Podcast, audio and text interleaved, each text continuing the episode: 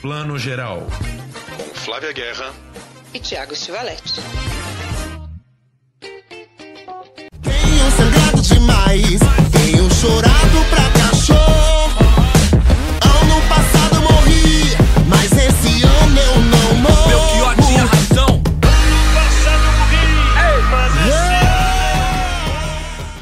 dia, boa tarde, boa noite para você que está escutando mais um Plano Geral, o nosso podcast de cinema, séries e tudo que a gente vê na telinha de casa e também agora um pouco nas telas dos cinemas.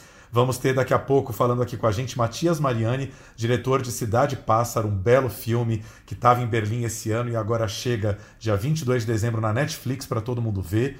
Também vamos falar de Pieces of a Woman, um filme maravilhoso com Vanessa Kirby, atriz de The Crown aí bombando, também no Netflix que estreia no comecinho de janeiro. Mas vamos começar por tela grande, não é isso? Bom dia, boa tarde, boa noite, Flavinha. Bom dia, boa tarde, boa noite, Tiago. Aliás, vamos começar com tela grande, com um filmão, com uma mão, com uma grande produção. É tudo ão nesse filme, né? Exatamente. Mulher Maravilha, 1984, o segundo filme aí da Mulher Maravilha, né? essa grande primeira super-heroína mulher de blockbuster aí da Warner. Por falar em Warner, né, Flavinha? A Mulher Maravilha já chega com toda a polêmica possível no mundo, né? Está lançando aí, vamos lançar dia 17 de dezembro agora no Brasil nos cinemas, só no Natal, dia 25 de dezembro, nos cinemas americanos, só que nos Estados Unidos, lançando simultâneo com a HBO Max, ou seja, americanos que quiserem ver o filme em casa já poderão ver em casa, algo bastante novo, né? É, novo e controverso, né? Eu acho que para um ano de pandemia, essa solução pode até ser interessante. Muitos não se sentem seguros para ir ao cinema ainda. Dependendo de como essa segunda onda da Covid, que nunca saiu da primeira, mas a segunda vier pesado, pode ser até que os cinemas fechem. Então, ter a opção de ver em casa, ainda que não seja o ideal, no caso de um filme desse estilo, é uma boa opção. Agora, polêmico mesmo é o que a gente vai comentar. Pois é, só para atualizar um pouco quem não está por dentro aí do furdúncio que está rolando no mercado audiovisual em Hollywood, nos Estados Unidos. A gente terminou o podcast passado comentando aquela decisão bombástica da Warner de lançar é, uma porrada de filmes aí, se eu não me engano, 21 filmes do ano que vem, é, direto no streaming é, simultâneo com cinemas, pelo menos nos Estados Unidos. Isso inclui filmões como Matrix 4, enfim, o próprio Mulher Maravilha agora é o primeiro, e também o Duna, né, que é o grande filme aí do Denis Villeneuve, né, de grande diretor aí de A Chegada, né, um canadense aí talentosíssimo, que tem o Duna como um dos projetos caríssimos aí da vida dele, segundo ele, é o melhor filme que ele já dirigiu, e o Villeneuve é um dos que está frustradíssimo com o fato de que o filme dele vai lançar é, simultâneo com streaming nos Estados Unidos, e, e atacou, né? Durante essa semana atacou aí, tá, atacou a Warner com tudo, dizendo que a AT&T, na verdade, né, o grande grupo de telecomunicações aí que comprou a Warner, não está tendo respeito nenhum pelo cinema aí como sétima arte, pelos cineastas, pelo produto final, né? Ele falou a seguinte frase: "Não há absolutamente nenhum amor pelo cinema nem pela audiência. É tudo sobre a sobrevivência de um mamute das telecomunicações que está enfrentando uma dívida de mais de 150 bilhões de dólares." Pesado, né, Flavinha? Artilharia pesada. Kill them. This is an extermination.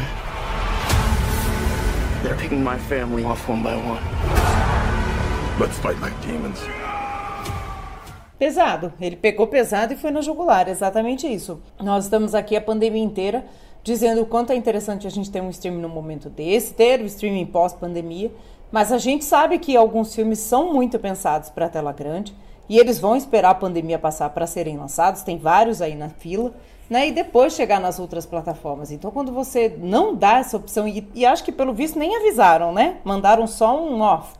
Então, isso é, é, gera isso aí mesmo, eu entendo o Villeneuve. Exato. A Disney é, também anunciou agora, final da semana passada, é, o seu o seu slate aí, né, o seu, o seu, a sua lista de, de lançamentos para 2021.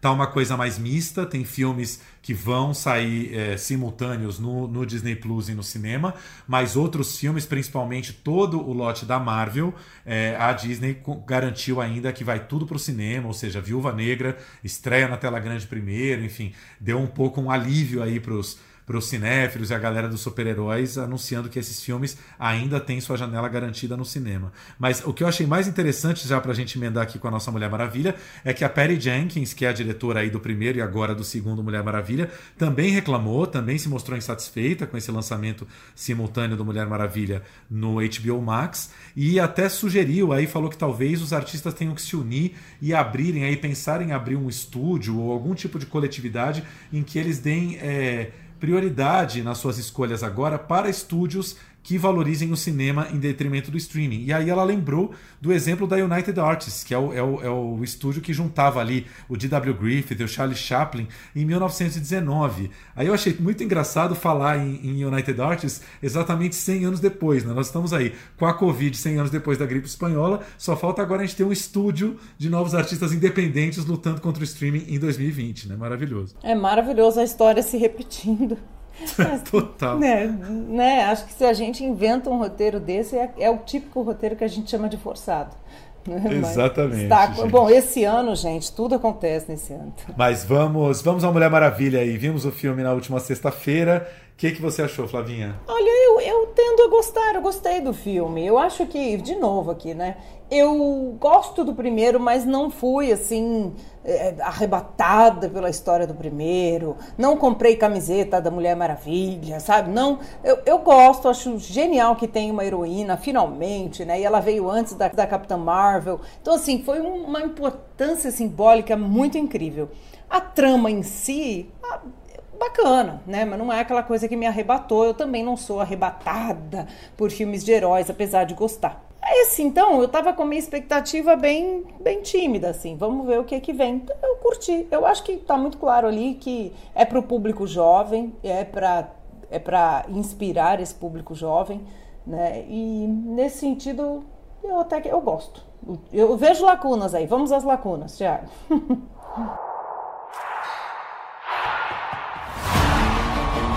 This world is not yet ready for all that you will do.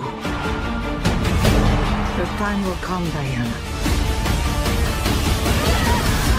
And everything will be different.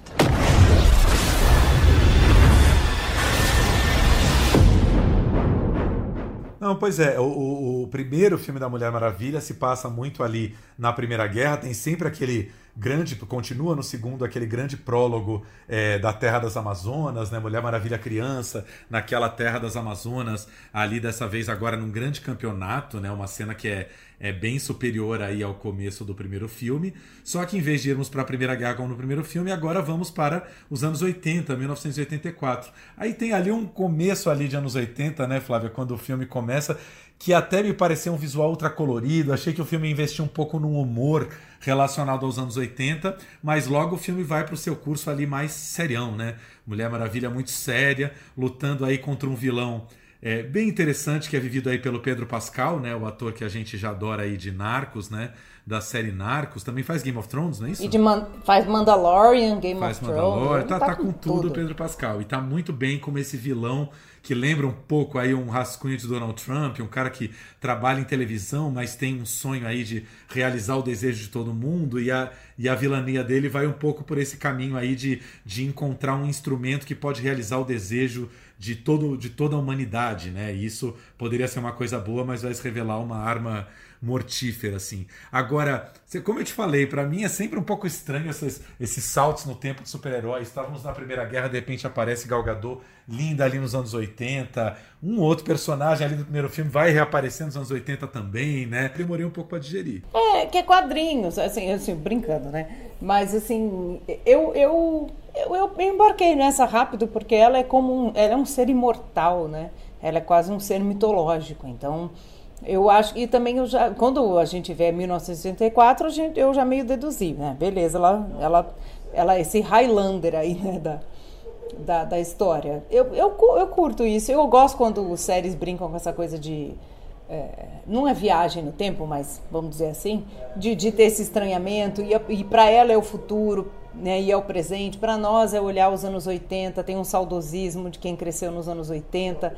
Assim, essas brincadeiras do filme, que não são exatamente a trama principal, eu curto.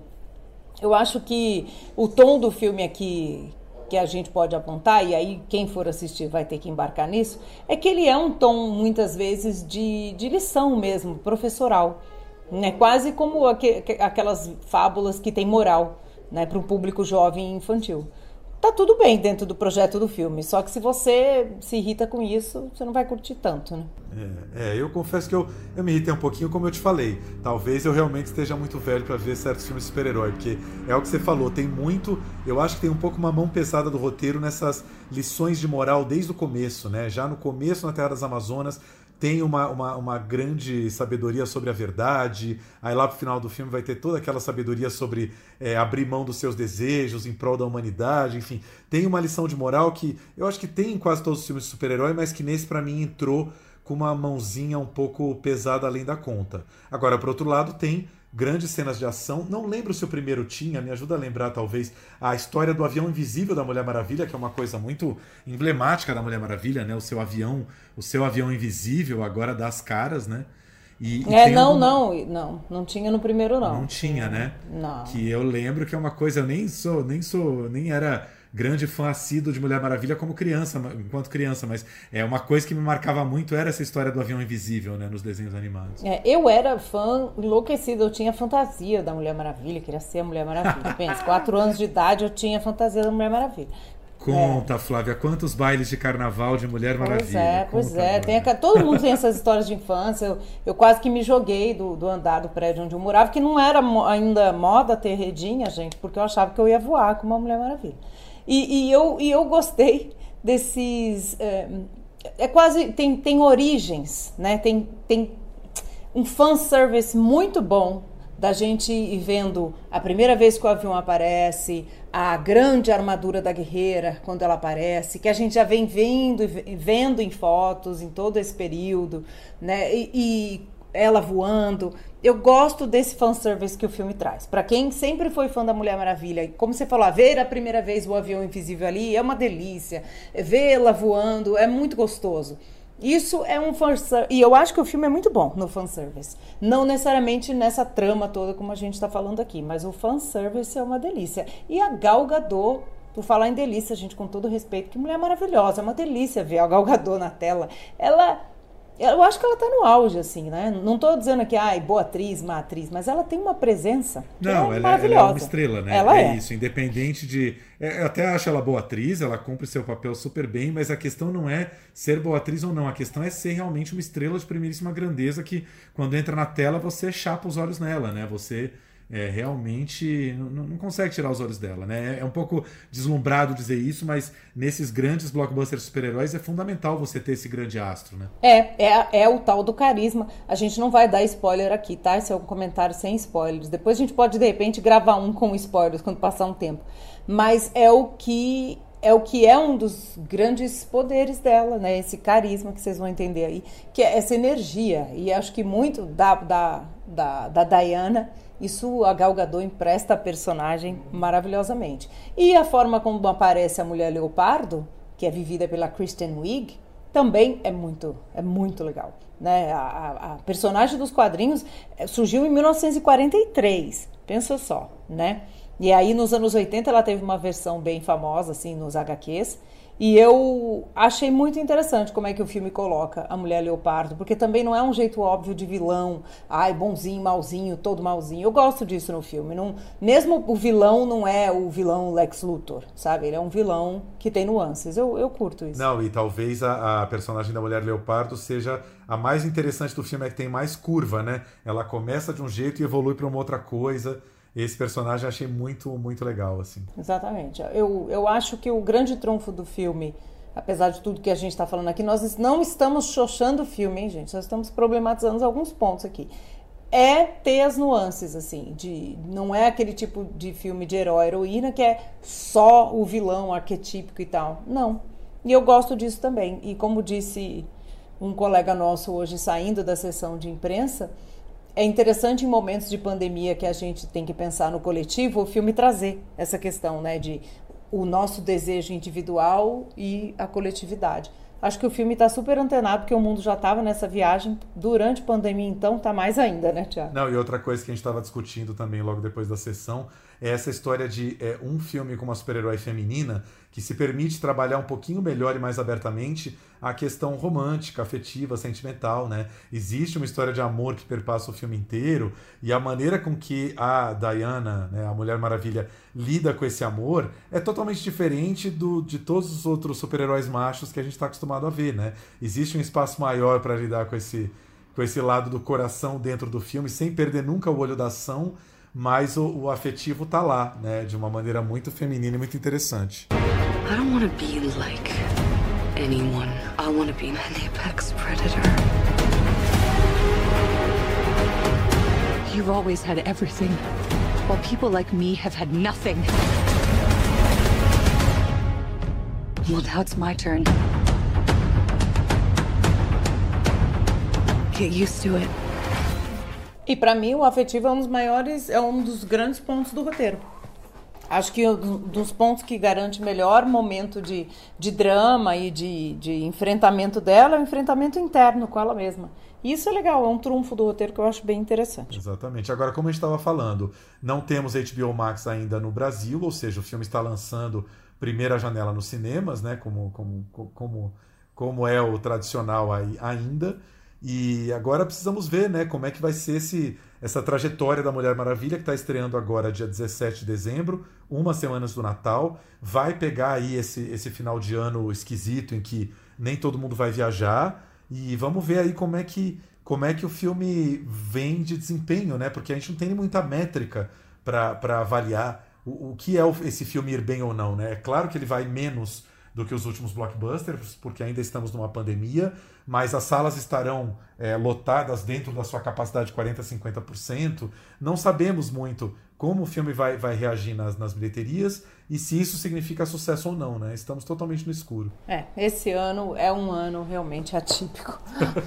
Mulher Maravilha 2020, acho que é um bom ano para ela ter uma aventura. Pois é, salvar o mundo. também é bom mas também foi, é bom voltar para 1984. Nesse ano tá, tá, tá bom voltar para qualquer outro ano que não 2020, né? Exatamente. Menos, menos 40, 40, menos 39 a 45 não é bom voltar.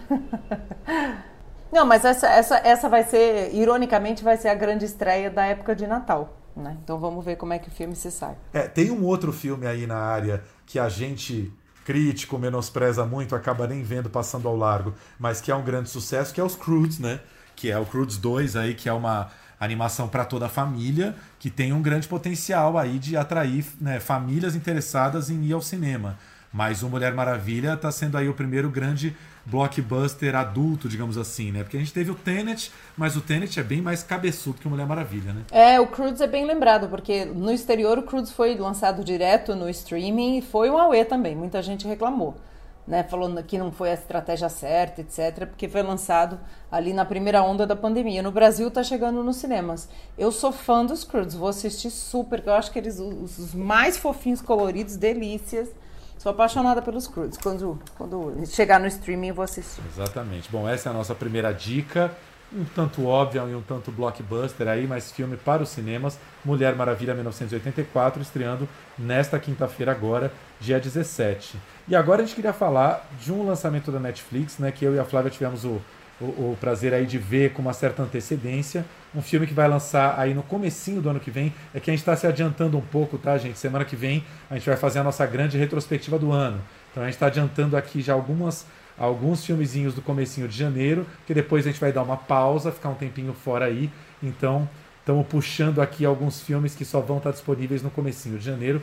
Pedaços de uma Mulher. Que nome bonito, né, Flávia? Pieces of a Woman, com Vanessa Kirby. Ah, esse filme é, um, é, é, incrível, né? E esse, esse nome é um nome difícil mesmo, mas ele fala muito do que acontece com a personagem, né? É uma mulher que vai, depois do grande trauma que ela sofre logo no início, então isso aqui não é um spoiler, viu, gente?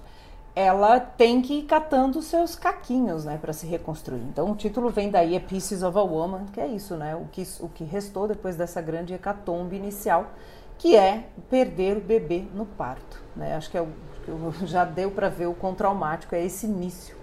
Eu gostei demais do filme. Esse foi o filme que deu a Vanessa Kirby a Copa Volpe de melhor atriz em Veneza esse ano, em setembro, e provavelmente vai dar uma indicação a ela ao Oscar de melhor atriz. Concorda, Thiago? Pois é, é um filme dirigido por um, por um húngaro que a gente conhece, aí é um, é um queridinho de Cannes, muitos filmes dele competiram em Cannes, o Cornel Mundruxo, fazendo aí a sua estreia num, num filme em inglês, né, numa produção internacional. Além da Vanessa Kirby, para quem não lembra, a, a princesa Margaret da primeira fase de The Crown, ali, né, a princesa Margaret jovem, né, foi ali que ela meio que estourou para o mundo.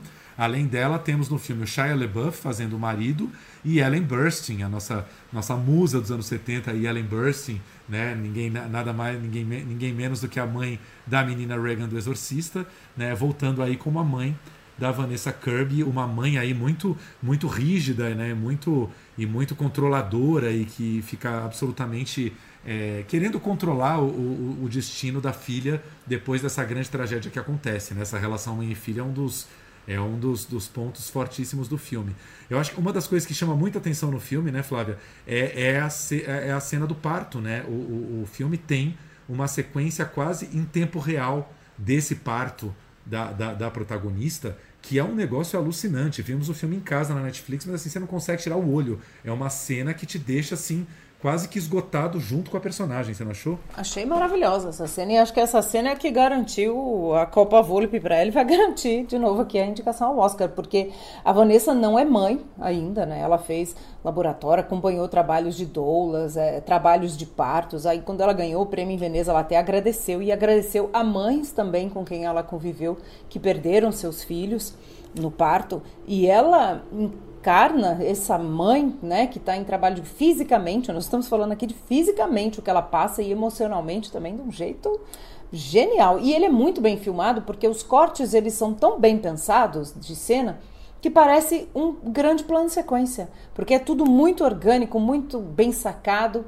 Você realmente se sente como se estivesse ali naquela casa, porque, né, explicando aqui rapidamente, é um casal que quer ter um parto humanizado em casa. E aí as coisas saem do controle e a, a parteira, né, a midwife que, que vai ajudar, não é em geral, não é a parteira que está cuidando dela durante toda a gestação, porque essa está em outro parto complicado também. Então você sente todo esse drama ali, é, são 20 minutos assim que valem o filme. O resto também vale, porque aí começa assim, um grande drama. Esse é um quem gosta de drama, esse é o filme. E eu acho uma bela direção do Cornel, né, Tiago? Porque, assim, o Cor... gente, o Cornel, em 2008, foi quando eu vi o primeiro filme dele, que se chama Delta, que passou em Cannes também.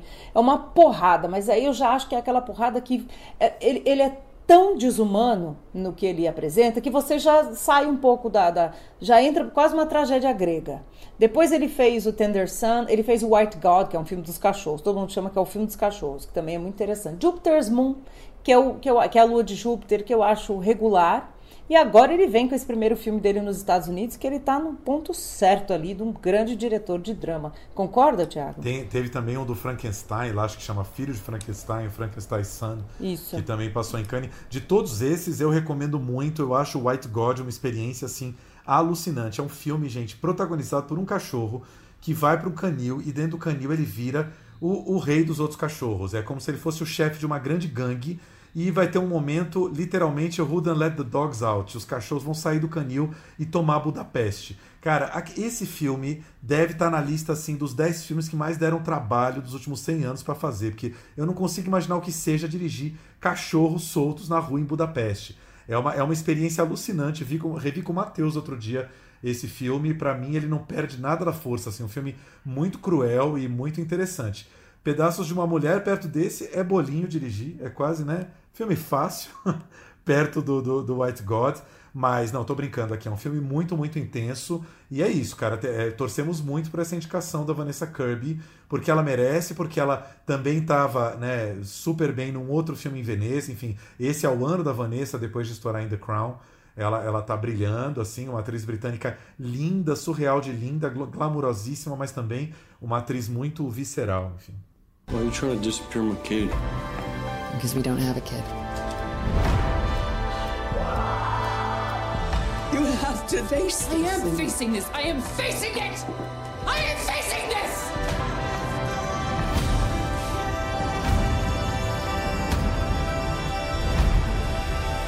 Who cares about what they think?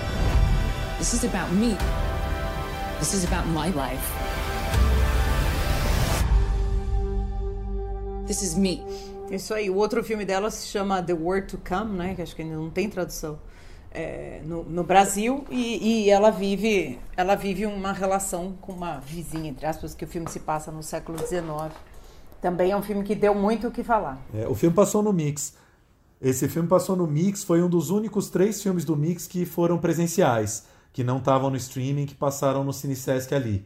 Eu não consegui ver, mas todo mundo elogiou bastante, assim, disse que é um filme bem interessante também. Ela está num grande momento. E para falar da trama em si, da, do que ele aborda, o, o Cornel, com a sua mulher, que é roteirista do filme, passaram por uma experiência né, de, de perder um filho e, e isso veio muito, né? A, a, a, roteirista, que é a mulher dele, é a Kata Weber, e, a, e eles contam, né? Ela conta que ela quis trazer muito essa experiência para também que a gente fale disso, né? Porque existem muitos lugares de solidão, né, da, da mulher. Semana passada que a gente falou do Never Rarely, Sometimes Always, que são as adolescentes, né? E aqui nesse é um outro ponto completamente diferente, mas também que é a mulher que perde um filho, né? É quase como quando isso acontece com uma mulher numa família, enfim.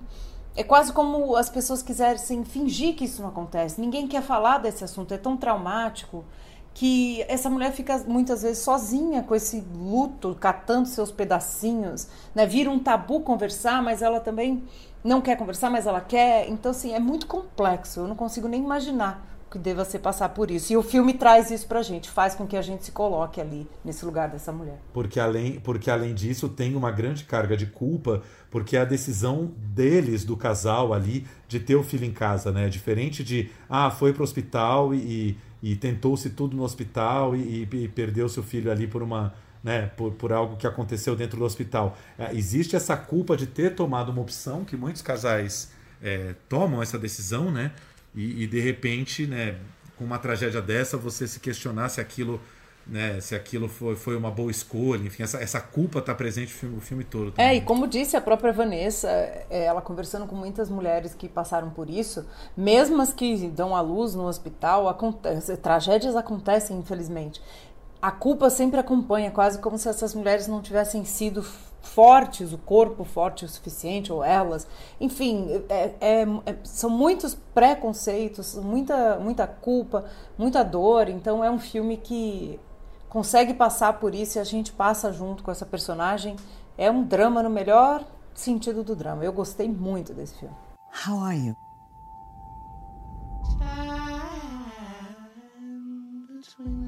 60 to 70% of these cases, we rarely find a satisfactory explanation.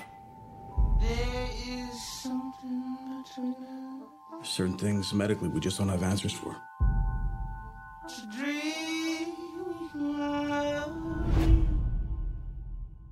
Very sorry for your loss. É isso, fica aqui a nossa segunda dica, que ainda não sabemos, né, Flavinha, se o filme vai manter na Netflix esse título em inglês, Pieces of a Woman, ou se a Netflix vai dar uma traduzida aí para o português, Pedaços de uma Mulher, o que já sabemos que ela estreia então dia 7 de janeiro na Netflix, aí um dos primeiros grandes lançamentos do ano, ainda aí já no, no páreo para o Oscar, que ano que vem ainda vai ser um pouquinho mais tarde, aí final de abril, né, tudo um pouco atrasado aí por causa desse mundo doido, mas uma hora sai. E agora a gente vai falar de um outro lançamento da Netflix brasileiríssimo que tem MC daí Tiago, conta aí pra gente um pouquinho mais sobre Amarelo é Tudo Pra Ontem. Pois é, gente, mais uma bela bola dentro da Netflix, assim, tem encampado esse filme. Amarelo é Tudo Pra Ontem. É um filme, é um documentário sobre Emicida, sobre seus métodos de trabalho, sobre as suas inspirações. É, tem um pouquinho de show também, essa turnê amarelo que ele começou a fazer e também foi interrompida pela pandemia. O filme é entrecortado aí por números musicais, mas é muito mais do que isso. É ele falando sobre esse método de trabalho dele e também dando uma grande aula sobre história negra. Sabe aquela história negra que a gente tem falado nos últimos anos, que é tudo que a gente não aprendeu nas escolas, que não tem nos nossos livros tradicionais de história? O Emicida tenta, num filme de uma hora e meia ali, passar para a gente muitas informações e muitos personagens negros importantíssimos é, que marcaram a história do Brasil e também a história da música popular brasileira. É muito interessante ver como, como o Emicida vai costurando esses personagens todos. O filme faz uma, uma costura interessante, assim, tem cenas de Orfeu, de Orfeu Negro, né? O filme de Marcel Camus dos anos 50. De repente ele começa a falar de Wilson das Neves, um grande sambista que foi influência decisiva na carreira do Emicida e com quem o Emicida conseguiu trabalhar nos últimos anos. É, fala do Tebas, que era um escravo que é considerado aí um dos primeiros arquitetos da cidade de São Paulo. O Emicida conta um pouquinho a história do Tebas. Você já tinha ouvido falar dele, Flávio? Pois é, gente, um, um, arquiteto ali do Brasil colonial que, que foi escravo, foi escravizado durante um longo período e, e foi um dos responsáveis pela construção da torre da antiga Igreja da Sé, pela, pela, por uma das fachadas das igrejas do Mosteiro de São Bento, da Ordem Terceira do Carmo, da Ordem de São Francisco, ou seja, um, um dos caras que foi um dos idealizadores do Centro Histórico de São Paulo, era negro e era escravo, e nós nunca aprendemos na, na sala de aula, né? Fala de outros mais conhecidos, Leci Brandão, que foi a primeira é, grande cantora e compositora a ter se tornado política, né, ter, ter se tornado é, vereadora e deputada é, no Rio de Janeiro. A Leci, que além de, de, de, sambista, era, era lésbica assumida, né, quer dizer, também era né, nos anos 70, isso era uma figura absolutamente ímpar na, na cultura brasileira. E ele vai ali alinhavando todas essas figuras com aquele discurso do Emicida que a gente conhece muito bem, um discurso crítico da branquitude, da história oficial branca brasileira, né, aquele mesmo discurso que ele brilhantemente coloca toda semana ali no Papo de Segunda do GMT. E, cara, é isso, é, o filme faz esse combão, esse grande combo de aula de história com show de Emicida, com as inspirações dele, assim. É, aí é aquele filme que você sai feliz, assim, pensando que esse é o Brasil de Bolsonaro, mas também é o Brasil do Emicida, sabe? É isso aí, é isso aí. Eu acho que isso que você traz e o filme traz é o que a gente tem que ficar atento, né? A gente aprender e, abrir essa cabeça para o que a gente vem sempre comentando ao longo desse podcast, o que me deixa muito feliz, porque a gente está quase fechando aqui nossos balanços e o cinema está sempre em pauta aqui e a diversidade também. Então, ponto, ponto dentro mesmo da Netflix. Tem um velho ditado iorubá que diz: Exu matou um pássaro ontem com uma pedra que só jogou hoje. Esse ditado é a melhor forma de resumir o que eu tento fazer. Eu não sinto que eu vim, eu sinto que eu voltei e que de alguma forma meus sonhos e minhas lutas começaram muito tempo antes da minha chegada. Ponto dentro, porque assim, você vê que eles têm. É, às vezes a gente brinca, né? Eu resmungo até um pouco você fala, ah, a Netflix é muito fominha, até a comédia do Leandro Hassum eles pegam para fazer, tudo agora na Netflix. Só que você vê que eles têm essa preocupação da, da diversidade, né? Da, da política da diversidade nos projetos que eles escolhem. Então, assim, tem para todo mundo. Tem a, a tradicional comédia da classe média branca, mas tem o filme do Emicida ali também, porque eles querem é, não só o assinante classe média branca, né? Isso é muito legal. Porque não tem uma viga, não tem uma ponte, não tem uma rua que não tenha tido uma mão negra trabalhando. Vários daqueles moleques, eles nunca pisaram no municipal, mano. Nunca tinha entrado, nem pra tirar foto. A partir de agora vai ser nosso. Essa é a nossa forma de dizer para todas as pessoas que têm uma origem que nem a nossa que a gente precisa sim ocupar esse tipo de espaço. Não, e o outro que eu quero, quero destacar aqui, um outro documentário que está sendo bastante falado na, nos, nos, últimos dias, é um documentário da Globoplay, Cercados, que é um documentário que fala justamente sobre é, o Brasil em tempos de negacionismo da pandemia e o papel que a imprensa está jogando nesse processo desde março, desde que a pandemia explodiu no mundo e depois no Brasil do bolsonarismo e de tanta gente negacionista negando vírus, negando vacina e coisa e tal. E é, o nome, obviamente, faz uma referência ao cercadinho do Bolsonaro, né? aquele cercadinho cruel, onde os jornalistas toda manhã eram colocados do lado dos bolsominions mais radicais, gritando, xingando para a imprensa o tempo inteiro, enfim. E é um documentário, acho importantíssimo para a gente enfim, falar o óbvio, né, Flavinha, para a gente que é jornalista, mas enfim, destacar a importância do papel da imprensa nesse momento em que, até no meio da pandemia, o governo decidiu é, boicotar os números, né, é, inventar um placar da vida, para não falar em morte, e aí e que os veículos de imprensa tiveram que bolar aquele consórcio para ir atrás dos próprios números, já que o governo os negava. Muito louco. Né? É, a gente está num momento de, de relativizar a importância e a seriedade da ciência a importância e a seriedade da imprensa. Como eu digo, a imprensa obviamente não é perfeita, é problemática no Brasil sim, mas ruim com ela, infinitamente pior sem ela. Né? Uma, não existe democracia sem o trabalho da imprensa. Então eu acho esse filme que ele possa ser assistido por máximo de espectadores possíveis, porque é um serviço público. Né? A gente é obrigado a voltar. Obrigado não, a gente tem que mostrar o que acontece aqui. Toda vez que eu venho aqui eu choro, não tem conversa. Triste ver um túmulo identificado com um copo descartável. E o senhor enterrou quantos num dia assim, o máximo? 115. O que me chamou muita atenção foi que o marido dela, apesar dela ter sido testada positivo para Covid, ela dizia que esse vírus era uma invenção para derrubar governo. Isso aqui é a prova maior de como a doença existe. Exato. Foi um filme dolorido de ver, porque assim, né? Não sei você, eu, quando eu vou ver meus filmes e séries, é, é um pouco também para me alienar desse noticiário horroroso que a gente foi dominado esse ano. Então, ver um filme como Cercados é meio que você tomar na cara uma surra, quase que uma retrospectiva macabra desse ano negacionista, né? Foi, foi duro de ver. Agora, o Caio Cavecchini é um, é, um, é um ótimo documentarista, já teve vários filmes competindo aí, não é tudo verdade, e é uma pessoa que trabalha na Globo há muitos anos. E, assim, tem alguns senões ao filme. O filme, ele, ele, ele se propõe a abordar a imprensa em geral, mas o ponto de vista privilegiado claramente ali ao da Globo e principalmente do Jornal Nacional. Então tem muitas cenas de bastidores do Jornal Nacional, reuniões de pauta com William Bonner, como o Jornal Nacional decidia todo dia a pauta que ia ao ar, se ia enfrentar mais abertamente ou não o Bolsonaro. Existe alguma entrada ali também de Folha de São Paulo, na voz do Sérgio Dávila, um pouquinho de Estadão, nada de pequena imprensa, muito pouco de mídias independentes, mídia ninja tal, que eu acho que é um ponto fraco do filme, até chegar, como eu te falei, num final que eu acho que pesa a mão um pouquinho, porque tem até aquela cena clichê de pessoas brasileiros é, em todo o Brasil, desde São Paulo até Rondônia, até o interior do Amazonas, vendo o Jornal Nacional, acompanhando as notícias pela TV na Globo. Isso achei um pouco uma mão pesada que mostra que o filme ficou um pouco balançado ali entre ser esse libelo pró-imprensa e contra o bolsonarismo e negacionismo, e ser também um produto Globoplay, um produto da Globo, é, defendendo um pouco a, a, Globo e o Jornal Nacional, que, que, que eu acho, na minha opinião, que são um pouco é, excessivamente atacados nesse momento de pandemia. Mas o filme acaba também se colocando um pouco nessa defesa um pouco excessiva do Jornal Nacional que que, que não precisava tanto ir por aí, na minha opinião. Beleza, mas vamos assistir, é isso que a gente fala. A gente bota os poréns aqui, mas assiste do mesmo jeito para comentar, debater. A gente está precisando abrir a cabeça nesse Brasil, né, Tiago? É isso. Cultura também é para criticar, estamos aqui para falar, mas eu acho que é um filme necessário para a gente ver exatamente isso que a Flávia falou. É ruim com ela, muito pior sem ela, entendeu? Não tem como, a gente não teria número nenhum de Covid, de pandemia nesse momento, se não fosse o consórcio de imprensa. Isso é uma patifaria! Não, não sou coveiro.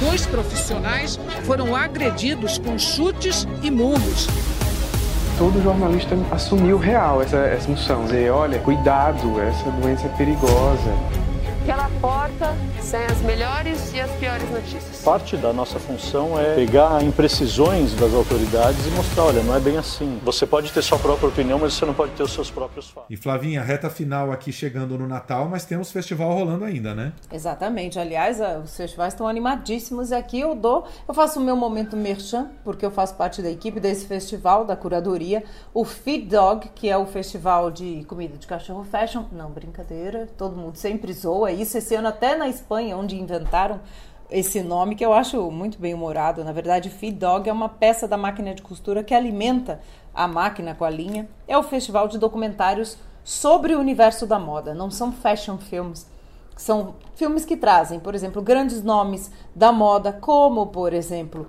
gênios como Pierre Cardin. Então, a gente tem o Império de Pierre Cardin, que já já estreia nos cinemas brasileiros pela distribuição da Imovisão. Ele chega aí, eu acho que é um filmaço, eu deixo aqui a minha dica. E também tem um outro filme que eu digo, gente, não percam, que é O Desaparecimento de Minha Mãe, do Beniamino Baresi. Estreou em Sundance, passou em vários outros festivais do mundo, do Brasil, no Rio também, está praticamente inédito. E é sobre uma grande top model italiana, a Benedita, Bard, a Benedetta Bardini, que revolucionou a forma como a Itália pensa a figura da mulher, os padrões de beleza. E ela é uma figura incrível, documentada pelo seu próprio filho. Deixo essa dica aqui. E o Favela é Moda, que é um filme dirigido pelo Emílio Domingos, que retrata aí uma, um time de modelos e modelos negros se preparando para entrar nesse circuito da alta moda brasileira. Ao mesmo tempo que eles querem fazer parte desse circuito, eles também questionam e mudam muita coisa, assim como Emicida. Então, assim, vai ter debate com Ronaldo Fraga, tem outros debates, workshops. Não percam, porque a programação do Feed Dog está bem legal, tudo gratuito. Ó. É br.feeddog.com feeddog.org. Acessa lá que tá bem legal a programação. br.feeddog.org, programação toda aberta, toda gratuita. Exatamente, é só entrar, conferir, se inscrever para os workshops. Vai ter debate sobre o futuro da moda, sobre política cultural para moda, sobre pop plus, vai ter muita coisa boa. Maravilhoso. Eu fiquei curioso pela Benedetta. Ela ela tem uma figura diferente dos padrões da moda, é isso? A Benedetta hoje tem, ela, ela era uma figura lindíssima, incrível, foi musa do Andy Warhol nos anos 60 e 70. Hoje em dia, ela, ela é uma mulher que está envelhecendo com liberdade, do jeito que ela quer, sabe? Com seus cardigans de tricô, muitas rugas, ela cabelo branco, ela renega tudo isso que a moda impõe, a figura da mulher, dá aula de moda e também fala disso na universidade e também faz ensaios, desfila na Semana de Londres. Ela é uma figura muito controversa conversa. E assim, para mim ela é um marco, assim, todo mundo devia descobrir, ver o que, que pensa essa mulher, ela é genial. Fora que ela está sendo filmada pelo filho, então a relação entre os dois na, na tela é muito bom de acompanhar, assim, todo mundo sabe o que, que é a relação de um filho com uma mãe, imagina documentar isso. É um filmaço. Ou seja, documentário bem a italiana, da, da mama com o filho, né? Morto. Quantas vezes ele diz mama no filme, eu vou contar, vou assistir de novo e vou contar. Sensacional. Fica aí então a nossa dica. E também lembrando, né, Flavinha, Festival de Brasília, começando, que dia começa? Começa dia 15, né, na, na terça-feira. Uma programação aí de peso. Aliás, eu vou comentar aqui também, rapidamente, quem está ouvindo nessa, nesse dia 15, já na terça-feira, depois de ter ocorrido, pode assistir no YouTube que fica gravado. Vai ter um debate exclusivo com o cineasta Ken Loach, que eu, com, junto com o a equipe do, do festival, né? Claro, o Silvio Tendler, que é o grande diretor do festival esse ano, vai participar e eu vou ter a alegria, a honra de mediar. Então, debate gente, maravilhosa, incrível. ponto alto do ano, não vou perder. Ken Loach a gente ama de paixão, né? um dos nossos cineastas queridos da vida.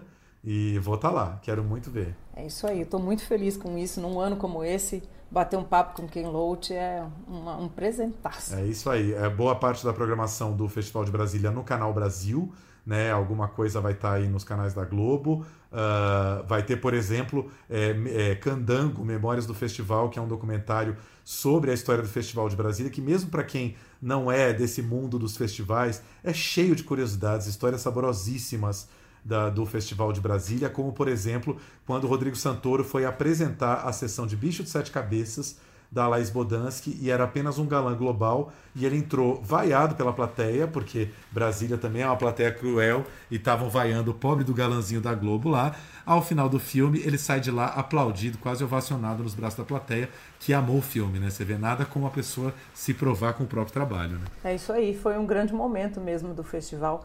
Entrem, procurem o Festival de Brasília também nas redes sociais, confiram programação, tem mostra competitiva, mostra Brasília, debates, tem muita coisa, foi feito muito às pressas, como muitos festivais desse ano. Quando eu digo às pressas, é sem o tempo hábil, porque muitas adaptações a essa pandemia tiveram de ser feitas.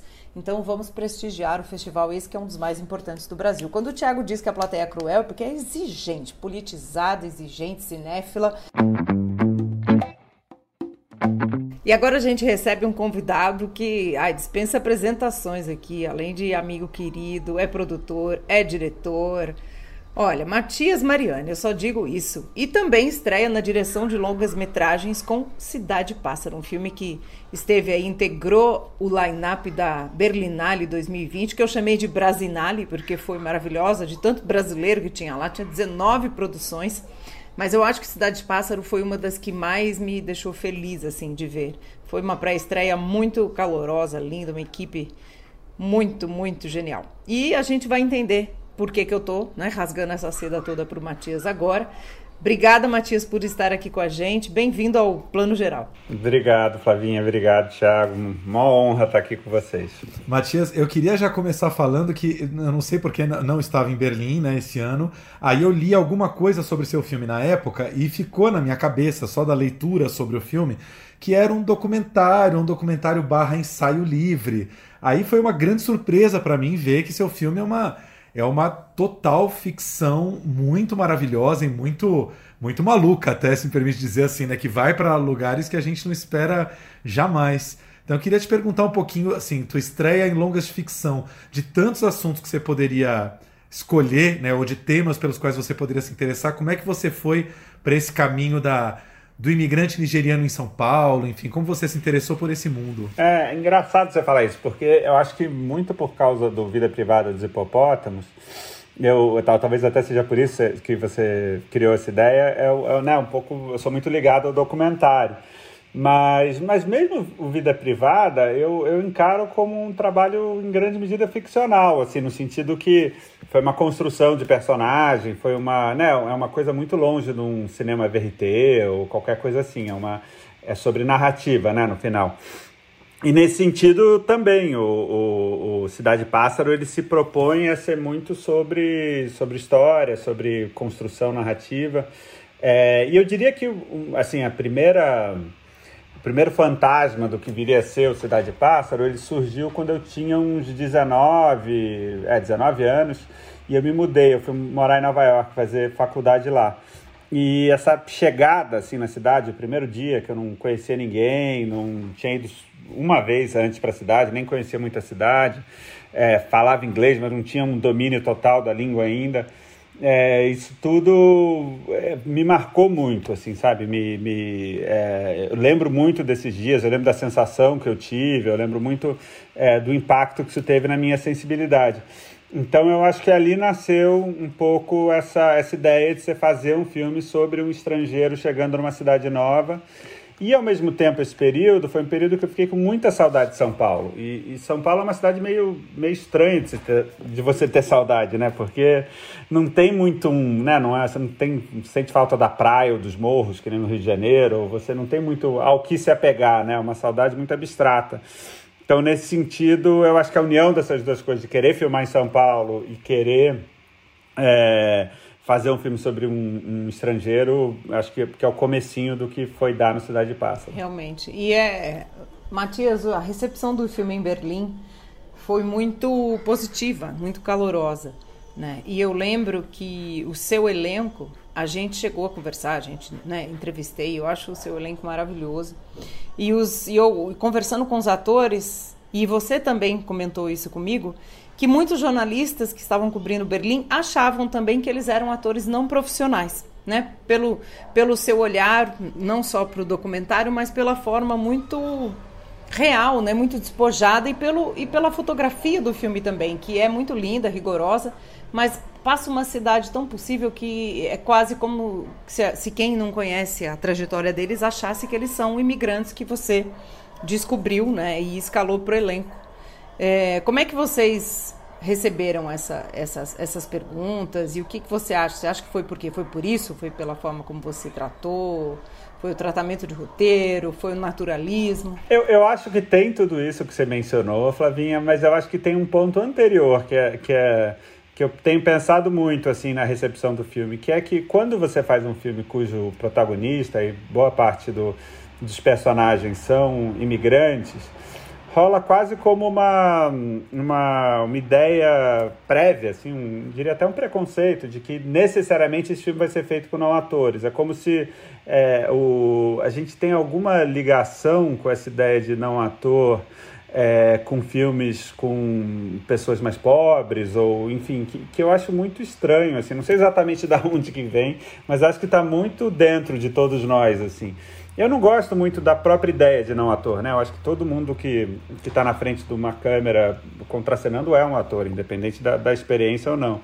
Mas especificamente no Cidade Pássaro, eu, como era o meu primeiro longa de ficção, eu tinha um desejo muito grande de de estar de, de tá bem assessorado, sabe? De estar tá com pessoas que eu considerava grandes atores e pessoas que eu, que eu sentia que eu, eu poderia me colocar na mão deles como diretor e, e, e confiar no talento deles como, como, como atores.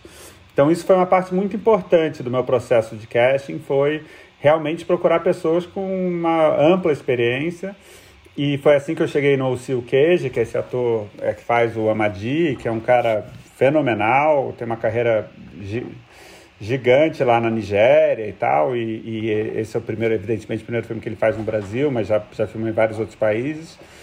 É, a Indira, é, Indira Nascimento, que é uma atriz fantástica, assim, muito boa, e que agora é o primeiro longa de ficção dela, mas ela tem uma experiência no teatro gigante, enfim, uma pessoa que, que esbanja talento.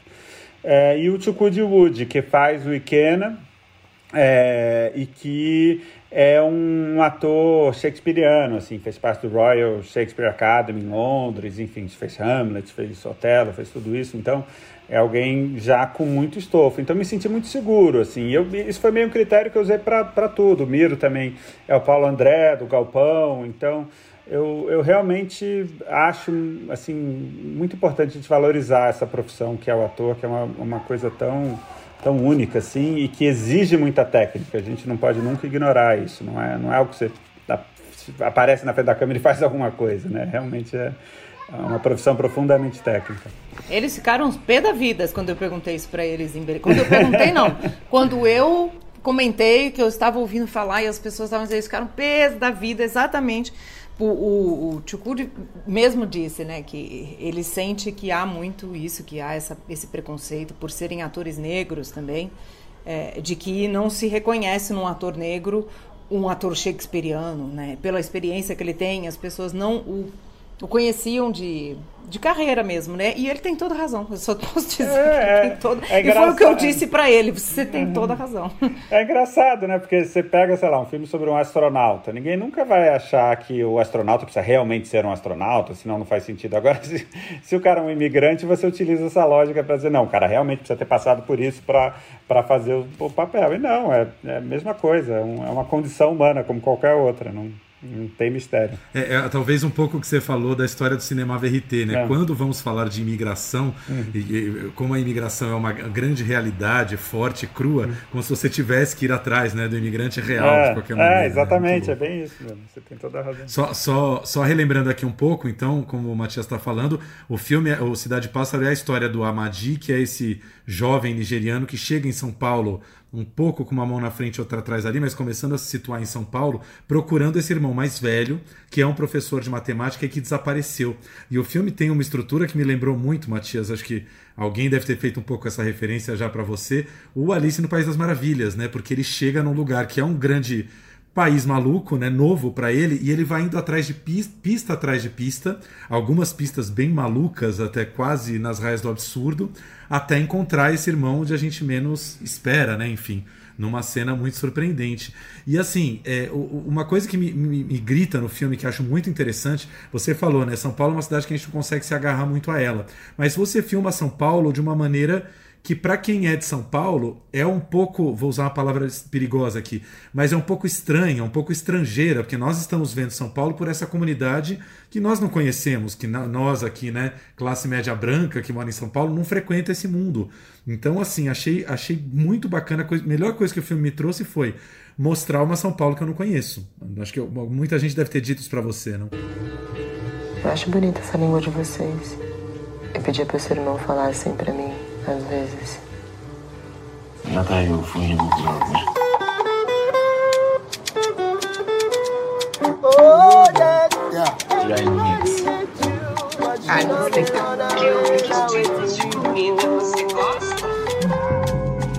É? É, é engraçado, essa comparação que você fez com a Alice no País das Maravilhas, eu não, eu não, não ouvi tanto e achei super interessante, assim, bem legal mesmo. Gosto muito do Lewis Carroll, é um, um autor que eu li muito, assim.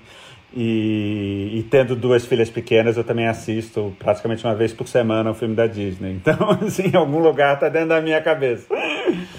É, mas isso você falou sobre a visão de, de, de São Paulo é, como, como um lugar estrangeiro.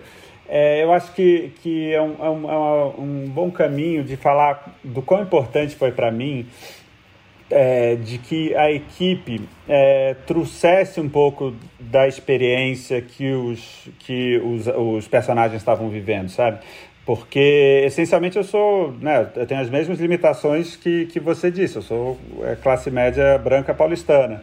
E eu resolvi contar uma história num universo muito diferente do meu, do qual eu tinha muito pouca é, é, familiaridade.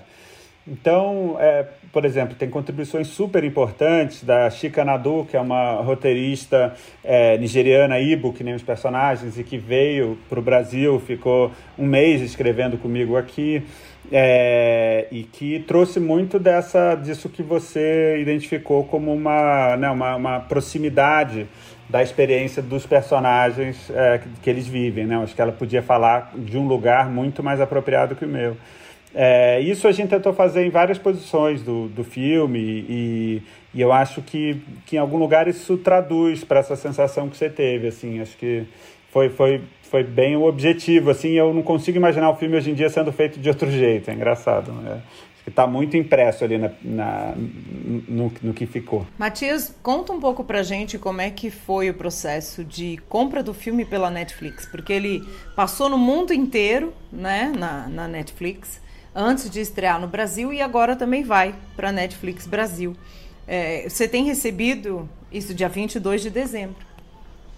Você tem, tem recebido notícias, reações? Como é que o filme tem sido percebido? Porque nós somos aqui realmente três paulistas, né? Eu paulistana, é, e, e, o Thiago é praticamente um paulistano, desculpa, Thiago, é carioca também, mas ele é de Santista, é paulistano. Eu é, me considero o Matias também bota aí. Que, assim, que rodamos muito, somos é. rodados, viu, gente? Mas, assim, a gente tem esse espírito da, da de olhar para cá, somos brasileiros, né? Então a gente olha, apesar de olhar com essa estranheza, que eu acho que é uma delícia, adorei que o Thiago comentou isso, a gente é brasileiro, né? Como é que é o público internacional é, que está vendo a Netflix? Só emendando com a Flávia aqui, só para entender, ele estreou mesmo no mundo inteiro, fora o Brasil? É isso antes? É, isso mesmo, ele estreou em 190, 189 países é, e o Brasil é o, é o 190. É, cara, foi uma, uma montanha russa de emoções, assim, porque, que nem você falou, em Berlim foi super bem recebido, foi muito, né, dava uma sensação, assim, de caramba, o filme vai acontecer, que coisa, que coisa animal, assim, e na sequência fechou tudo, né, assim, os festivais que a gente estava já alinhado para participar todos ou adiaram ou cancelaram, e tava dando aquela sensação que o filme ia, ia morrer, porque, assim, o que o, para esperar os cinemas reabrirem e tudo isso, o foco já não estaria mais muito nele, né? Estaria nas, nas novas produções. Então, me deu uma grande depressão, assim, de que isso pudesse acontecer. Mas daí, por não por sorte, mas por eficiência do, do vendedor internacional, que é a MPM Filmes, eles conseguiram apresentar o filme para a Netflix, a Netflix se interessou muito, e uma coisa que eu tenho particular orgulho é que quem comprou o filme foi a, o departamento africano da Netflix, então eles estavam com um programa de é, comprar conteúdo em línguas nativas é, da África. Então, nosso filme entrou nesse programa, que acho que foi super legal.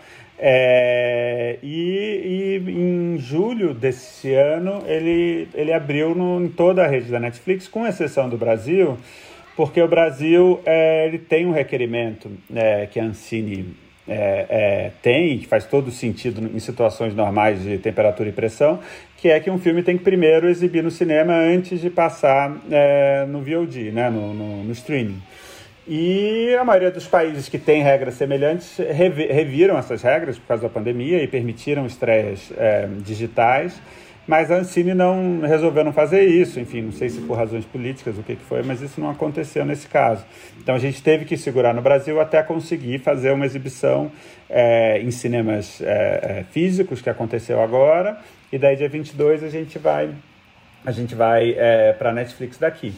E, e, você perguntou muito de, da reação, assim, tem essa coisa, né? Acho que é super legal a Netflix, porque é isso, você abrange um público gigante, você recebe mensagens do mundo inteiro, assim, você, né? Eu que sou meio, meio noinha de ficar no Twitter vendo o que, que as pessoas estão comentando e tal, você vê pessoas das mais variadas tendo uma relação com aquilo que você fez, isso é muito legal. Só que, por outro lado, é meio uma caixa preta, porque a gente não sabe exatamente números ou, ou, ou quão é, o quão foi visto em cada lugar e tal. Então isso dá um pouco de ansiedade, mas, mas tirando isso é muito legal. É muito legal ver o filme entrando né, em perspectivas pessoais tão, tão diversas assim e acho que só é possível com um distribuidor como a Netflix. E foi, e foi interessante, por exemplo, você tem é, retorno do público africano, por exemplo, a Nigéria é um país que tem um cinema pulsante.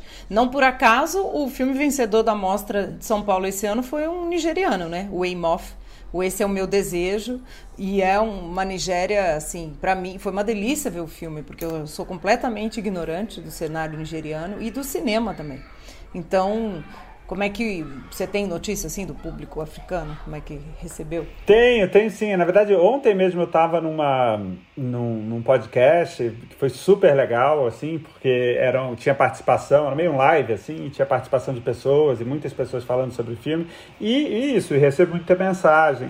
O que eu fico mais emocionado é como que tem muita, muito depoimento assim de cineastas. É, falando como que o filme incentivou eles a filmar na língua natal deles, assim, como que a princípio eles achavam que que não seria possível você fazer um filme numa língua restrita, né, que não é falada por tantas pessoas como o Ibo, e como que o Shine Eyes foi o, o Cidade Pássaro foi um incentivo para eles é, manterem um, um, sonho de filmar na língua deles. Então isso foi muito, assim, é, dá, dá uma, uma emoção ouvir. É, e no geral, eu, eu, acho que é isso. É um, é um é, é, um, é um mercado gigante a Nigéria, que nem você falou, tem muitos filmes, mas meio parecido com o nosso, de que são filmes é, muito ligados a, a, um formato mais de novela, muito mais ligados a, a, a, um, a um, certo melodrama. Então, mesmo para a realidade nigeriana, o, o Cidade Pássaro é bem diferente. Então, tinha um pouco de receio de como isso ia ser, ia ser recebido. Mas, pelo contrário, foi assim, até hoje eu, eu, tudo que eu ouvi foi muito positivo, então me deixou muito feliz. É bem como o Matias está lembrando aqui, quer dizer, é um filme brasileiríssimo, rodado em São Paulo, mas muito pouco falado em português. E, e isso é uma coisa muito interessante dentro do filme, é isso. Estamos o tempo inteiro com essa sensação de que a gente está vendo é, um filme brasileiro, não uma cidade que é nossa, mas que não é nossa. Tem um deslocamento que é muito é muito bacana. Queria só te perguntar para terminar do, desse título Shine Your Eyes, como é que vocês chegaram nele? Olha, isso é engraçado. Foi uma, uma viagem que a gente fez, né? Logo no começo, eu e a Maíra Biller, que foi a primeira roteirista que trabalhou comigo, a gente teve uma ideia super legal que foi dar aula é, de graça num centro cultural ali no centro de São Paulo, perto da Galeria Presidente, que é onde tem as lojas dos Ibos. E, e num centro cultural a gente ofereceu aulas de português. Então a gente tinha uma quantidade de alunos gigantesca, uma sala cheia, duas vezes por semana, durante seis meses a gente ficou dando essas aulas. E com isso a gente foi se aproximando, assim, foi né, criando amigos na comunidade e com esses contatos a gente viajou para a Nigéria e ficou um mês viajando por lá, coletando histórias, enfim, foi daí que nasceu a primeira versão do roteiro. E, e uma coisa que, que surgiu assim, né, né? É, o, o, inglês falado lá é um inglês com muitas características específicas da Nigéria e eles tinham essa expressão, que era uma expressão que a gente ouvia e não conseguia entender direito, até que a gente pediu para alguém explicar. E que é shine your eyes, né? Seria algo como brilhe os seus olhos mas é, significa é, localmente uma, uma digamos, um, um aviso para você ficar esperto, assim, ó, fique esperto, pre preste atenção no que está acontecendo, shine your eyes. E a gente achou muito bonito. Eles nem reparavam, assim, né? Porque era uma coisa tão cotidiana para eles, mas é, é para o nosso ouvido estrangeiro, a gente achou muito bonito e escolheu isso como título. E só muito depois que veio o título em português de Cidade Pássaro. Esse Shine Eyes é, de certo modo, o nome como eu eu me refiro internamente ao filme, por isso que eu, que eu falei aqui. E Cidade Pássaro também é um outro título que é quase um haikai, né? Cidade Pássaro. É, né? é eu, gosto, eu gosto também porque junta duas. É, tem uma certa tensão entre as duas palavras, né? Assim, não é, não, não há um significado que vem uma imagem tão clara na sua cabeça, né? Isso eu acho, acho legal. Exatamente. Para a gente terminar, eu gostaria de deixar um ponto que eu, eu já comentei isso com o Matias, mas cito aqui também eu gosto muito da questão do Ikena, que é o irmão, né, por quem o Amadi, que é uma jovem, procura ser um cientista. Né? E, novamente, voltando a essa questão dos nossos, é, os nossos preconceitos, né? a gente também imagina que a pessoa africana, imigrante em São Paulo, vai ser um imigrante, trabalhador braçal, né? naquela situação que já é um clichê que a gente associa ao imigrante. E o, o Ikena é um cientista, né? Um cientista, um gênio maluco que né, tem suas ideias. E isso é muito. também causa um estranhamento. E aí a gente vê como é que a gente também está com os olhos, falando olhos aqui de novo, condicionados, né? Então, é. isso também é, é legal um, você falar isso. É um estranhamento muito bom que o filme traz, assim, entre tantos. E gosto demais do do, do, do, do atrito que é delicioso entre a personagem da Indira e os dois, né? Porque é aquela questão de. A Indira até falou, né, que ela não falava o inglês, eu não falava o idioma também, eles não falavam, e ao mesmo tempo foram se entendendo, que isso é uma grande metáfora visual, né, para esse entendimento, esse estranhamento, esse deslocamento dessa cidade nova, uhum. né? Total. É, me lembrou uma coisa aqui rapidinho que, que eu acho. Talvez a gente tenha falado lá em Berlim, não lembro, Flavinho. Mas que é que quando eu estava lá, pra, né, cheguei em Berlim, eu estava com uma certa ansiedade de pensar, pô, a gente está vivendo num momento tão complicado no Brasil de, né, de, de é, uma situação política é, tão violenta e especificamente com a cultura, mas, mas em todas as áreas. E eu tô aqui fazendo um filme, assim, que essencialmente não é um filme classicamente político, né? Tô trazendo aqui um filme que, que não, é, não tem essa bandeira política como algo tão forte dentro dele. E eu externei essa minha preocupação para o Chukud, que é o ator que faz o, o Ikena, e ele me falou uma coisa que eu achei muito bonito, assim, que me tranquilizou internamente para ir para a estreia do filme, que ele falou, olha, a subjetividade, você dá um, um espaço para a subjetividade de pessoas que normalmente estão em histórias muito mão para boca, muito assim tentando é, se virar e sem, sem ter tempo de pensar, sem ter tempo de olhar em volta, né? Um imigrante em geral é retratado como uma pessoa simplesmente sobrevivendo e você permitir uma certa subjetividade a esses personagens é em si um ato, um ato político, é em si um ato é, que, que tem um efeito político na realidade das pessoas que, que assistem. Então, isso me deu uma boa tranquilizada quando ele falou isso e, e vai de encontro com o que você falou. É, gente, tu, tudo é político em alguma medida e você já tratando é. né, de imigrantes, apesar de, como você mesmo falou, não é um filme sobre a imigração, é muito mais que isso mas só por aí a gente já tem uma, uma dimensão política total né, dentro da nossa realidade brasileira hoje. Matias, a gente queria desejar muito boa sorte para o filme na Netflix. A gente sabe que hoje em dia um filme estar na Netflix é a melhor plataforma possível para as pessoas terem acesso, né? Então, assim, basta ter um tempinho para ver que as pessoas vão ver, né? O filme vai estar tá lá. E ainda mais agora nesse, nesse, nessas nossas festas de fim de ano que vão ser totalmente atípicas, né? Talvez menos reuniões ou menos viagens todo mundo em casa, então mais um motivo para todo mundo descobrir o seu Cidade Pássaro aí. Ah, que legal. Super, super obrigado vocês dois. Foi muito legal conversar. Obrigada a você, Matias. Grande abraço, Um beijo. Um abração. Tchau, tchau. Beijo. Tchau.